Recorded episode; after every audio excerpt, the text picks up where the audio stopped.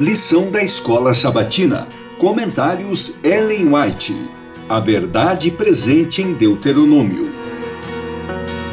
Lição 7. Lei e graça. Estudo adicional para sexta-feira, 12 de novembro.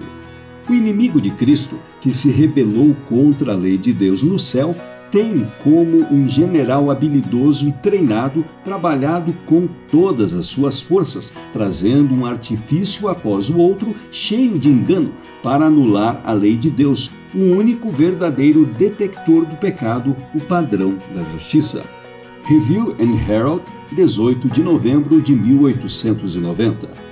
2 trilhões de galáxias brilham no cosmos, 100 bilhões de estrelas compõem cada galáxia. 2 trilhões de galáxias, com 100 bilhões de estrelas em cada uma, chegam a 200 sextilhões de estrelas. Um princípio da existência diz que quem concebe e cria algo deve ser maior e transcender o que concebeu e criou. Picasso é maior e transcende uma obra de arte dele. O Deus que concebeu e criou nosso cosmos é maior do que o cosmos e também o transcende. Considerando que Deus é o Criador de todas as estrelas e de tudo o mais, que ato impressionante ele fez! O Senhor se diminuiu, tornou-se um bebê, viveu uma vida sem pecado e morreu na cruz, suportando a punição pelos nossos pecados e nossa maldade, para que pudéssemos ter a promessa da vida eterna. Diante de nós temos esta verdade. A graça nos foi dada em Jesus Cristo na cruz.